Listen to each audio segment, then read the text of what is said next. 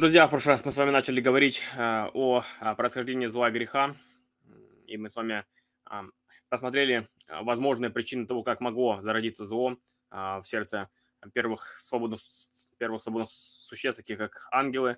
И мы говорили с вами о грехопадении ангелов и то, как это могло произойти. И сегодня мы также можем перейти к теме грехопадения Адама и его последствий так сказать, рассмотрев общую предпосылку того, как зло зародилось, мы теперь можем перейти к тому, как оно появилось в а, конкретно человеческом роде. Поэтому мы с вами сегодня поговорим о грехопадении Адама и его последствиях. И э, эту тему мы а, попытаемся рассмотреть детально. А, начнем с того, что сегодня многие ученые отвергают историю о грехопадении на том основании, что существование первой пары людей, которые были предками всего человечества, научно невозможно – Согласно эволюционной биологии, человеческие инстинкты и плохие черты были частью человеческой природы на протяжении всей истории, а весь род берет свое начало не от двух людей, а от целой популяции, что было установлено на основе популяционной генетики.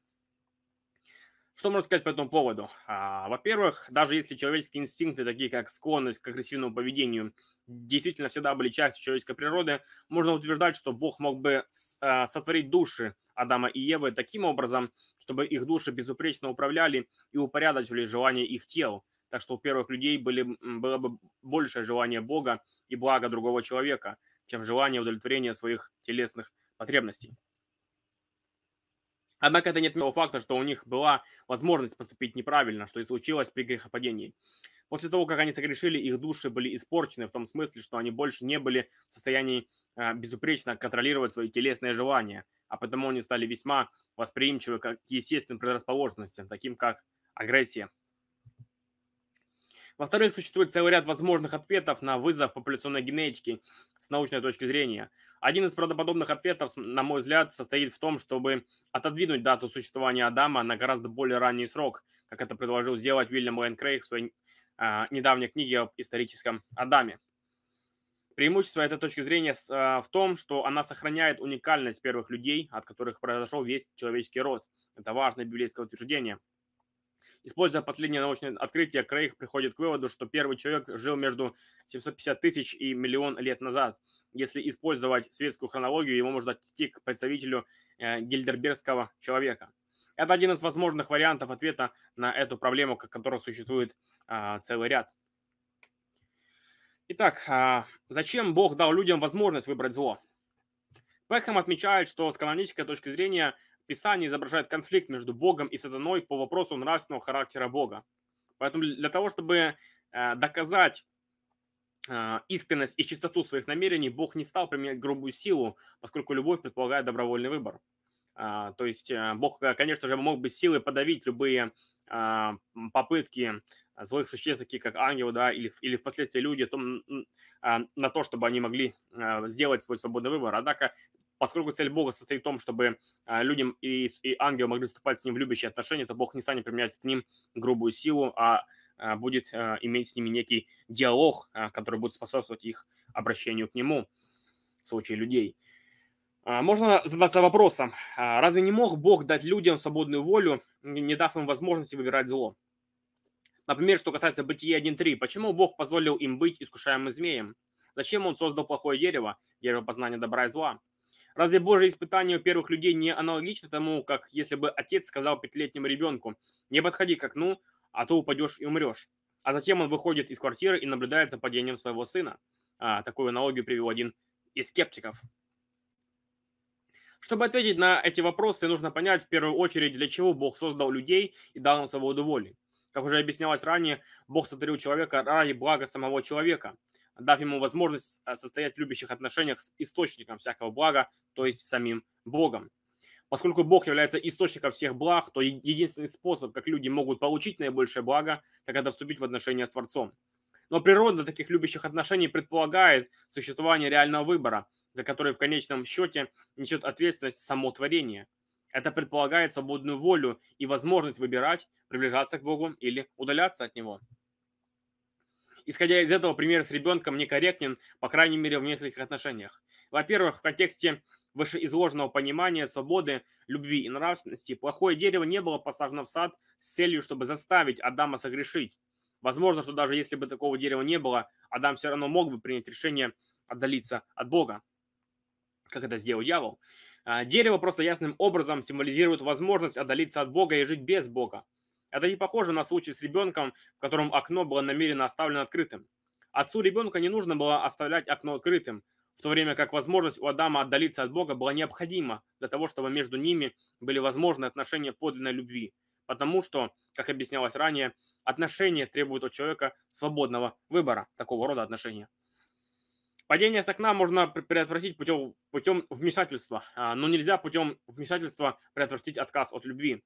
Нельзя заставить другого по-настоящему любить его или ее. Адам решил не любить Бога, и Бог уважал его выбор.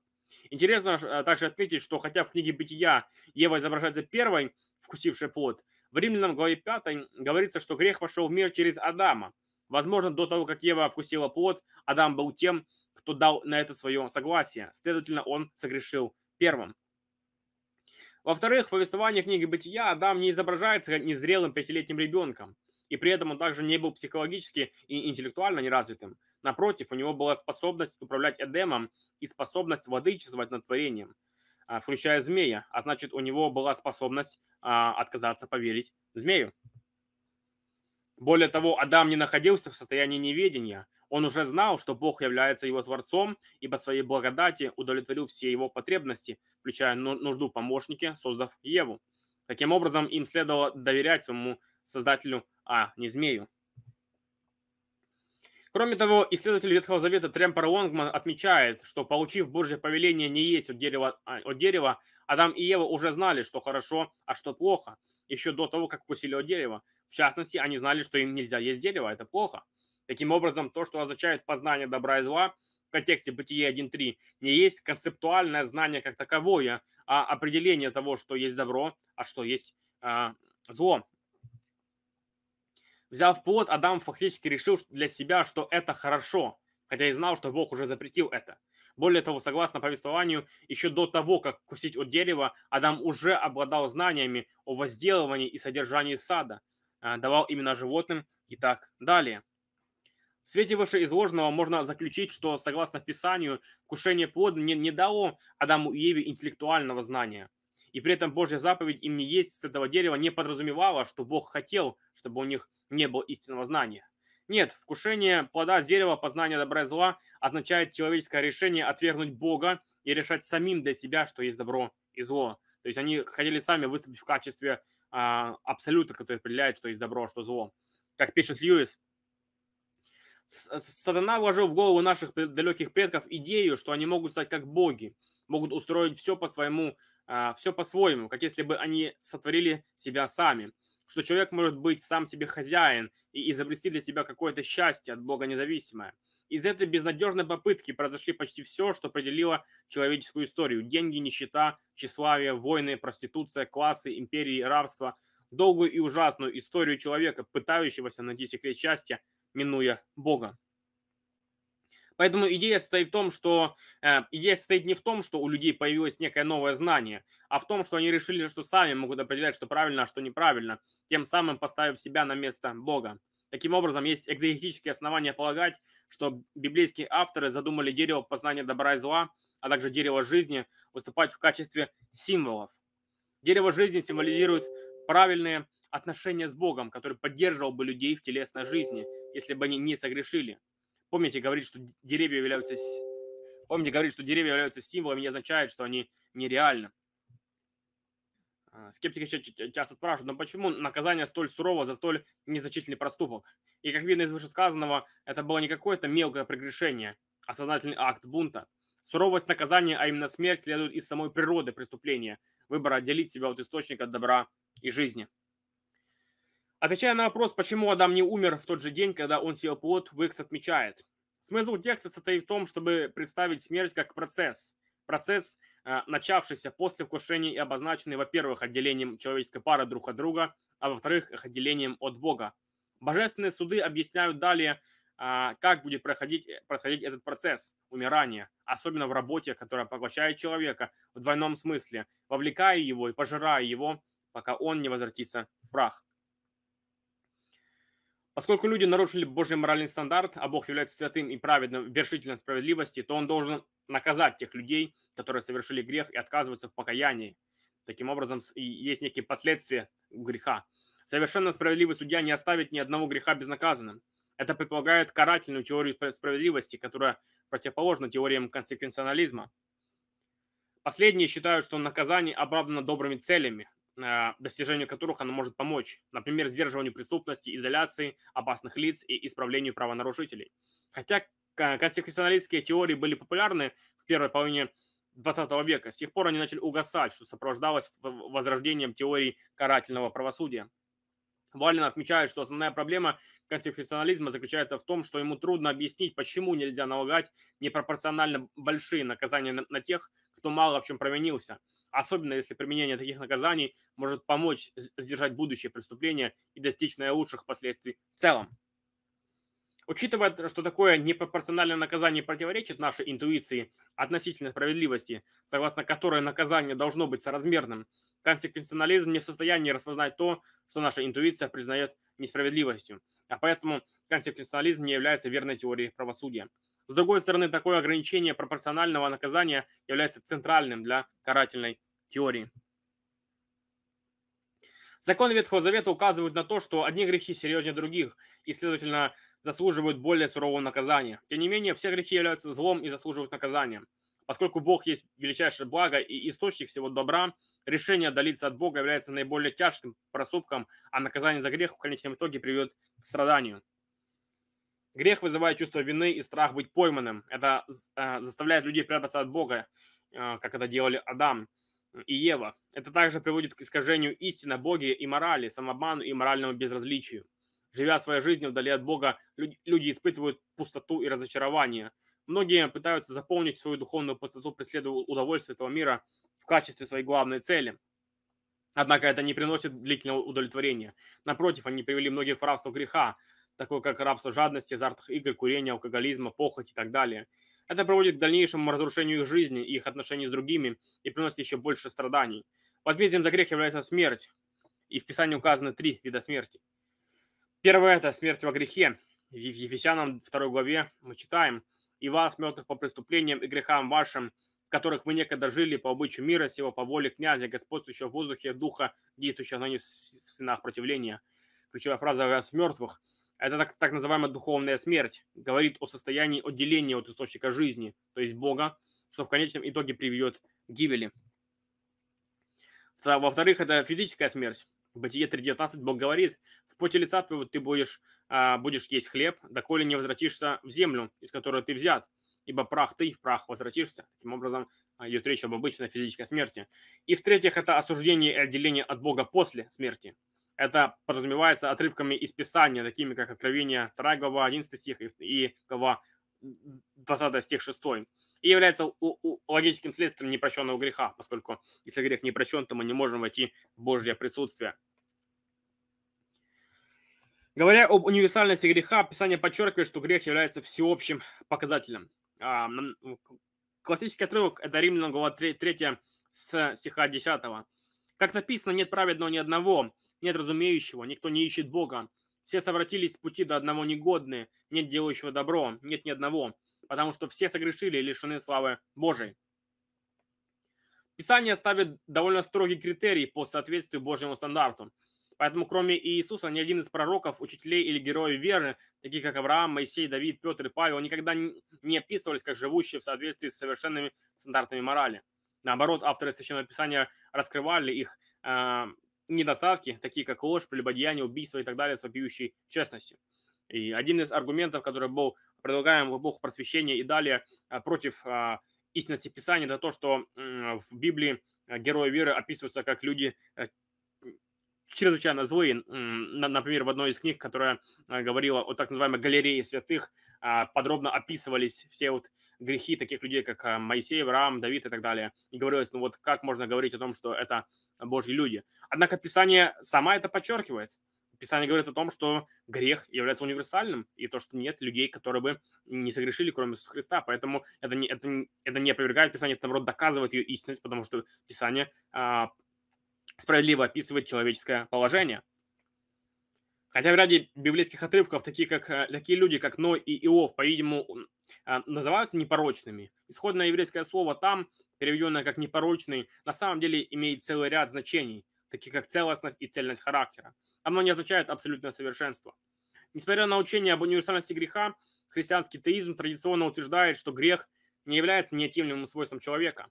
Как объясняет Маккол, если греховность необходима для того, чтобы быть человеком, тогда Христос либо грешник, и, следовательно, сам нуждается в спасении, либо не является а, настоящим человеком и, следовательно, не может быть нашим спасителем.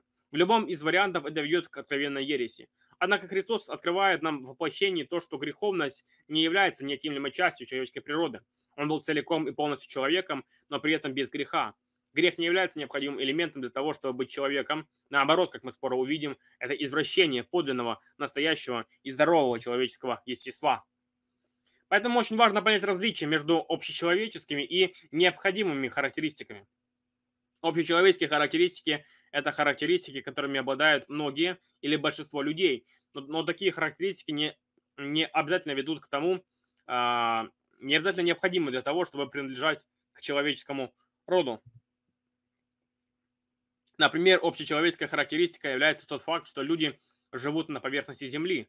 Однако это не означает, что если бы человек родился и жил в космосе, то он тем самым не был бы человеком. Поэтому универсальность греха не следует понимать как подразумевающее, что грех является неотъемлемым для человеческого естества. В тексте сказано, что никто не ищет Бога, но как-то, на, но как-то насчет множества приверженцев других религий, которые явно ищут Бога. Следует отметить, что часто люди а, на самом деле ищут не Бога, а то, что Бог может им дать. Например, здоровье, богатство и так далее. Многие ищут не Творца Вселенной, а идолов, сделанных ими самими. Не Бога святости и справедливости, а богов, которые совершают грех и которые позволили бы им делать то же самое а, в соответствии с их желаниями и похотями. Те, кто на самом деле ищет Бога, это те, в ком Святой Дух уже начал свою работу. Относительно того, что нет делающего добро, можно также возразить, что ну, как насчет множества людей, которые совершают добрые поступки? Важно понимать, что Павел говорит с точки зрения абсолютной благости Бога, которой никто из нас не может соответствовать. Несмотря на то, что понимание того, что является морально правильным, может отличаться у разных людей, большинство признают, что они не соответствуют даже своим собственным стандартам, не говоря уже о стандарте Бога, в отношении того, что является морально правильным в какой-то момент их жизни. Например, ожидая других того, чего они сами не делают – Следовательно, а, большинство людей признают свое моральное несовершенство, хотя самобан может помешать некоторым признать это. Это правда, что многие люди совершают добрые поступки, и степень греховности может отличаться у разных людей. Способность а, совершать доброе, а, доброе возможно, потому что люди были сотворены по образу Божью с пониманием нравственного закона, записанного в их совести. Несмотря на, на это, образ Божий был поврежден, однако, несмотря на это повреждение, а, в результате греха Адама он не был полностью утрачен. Неспособность человеческих добрых дел достичь совершенного морального стандарта Бога можно понять следующим образом. Во-первых, человеческие мотивы часто являются неправильными. Добрые дела часто совершаются, чтобы успокоить совесть или получить похвалу от людей. Бог смотрит не только на внешний вид, но и на сердце. А, хотя люди часто ведут себя хорошо, когда дела идут хорошо у них, они раскрывают свою истинную сущность, когда что-то идет не так. Например, во время отключения электроэнергии в Нью-Йорке многие хорошие граждане вышли и ограбили других граждан.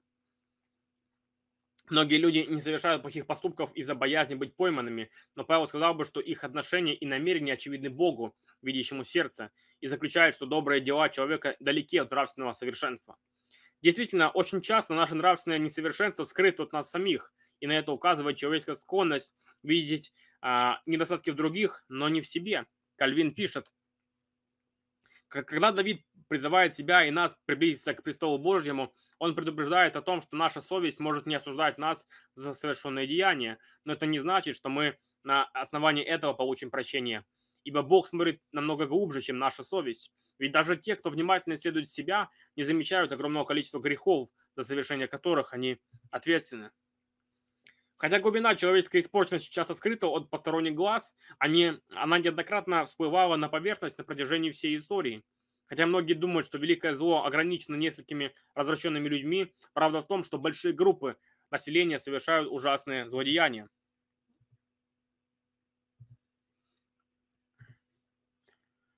Джонс пишет, многие среднестатистические немцы, возможно, на самом деле не нажимали на курок и не бросали циклон Б в газовые камеры, но они знали, что Гитлер хотел убить евреев задолго до того, как они привели его к власти.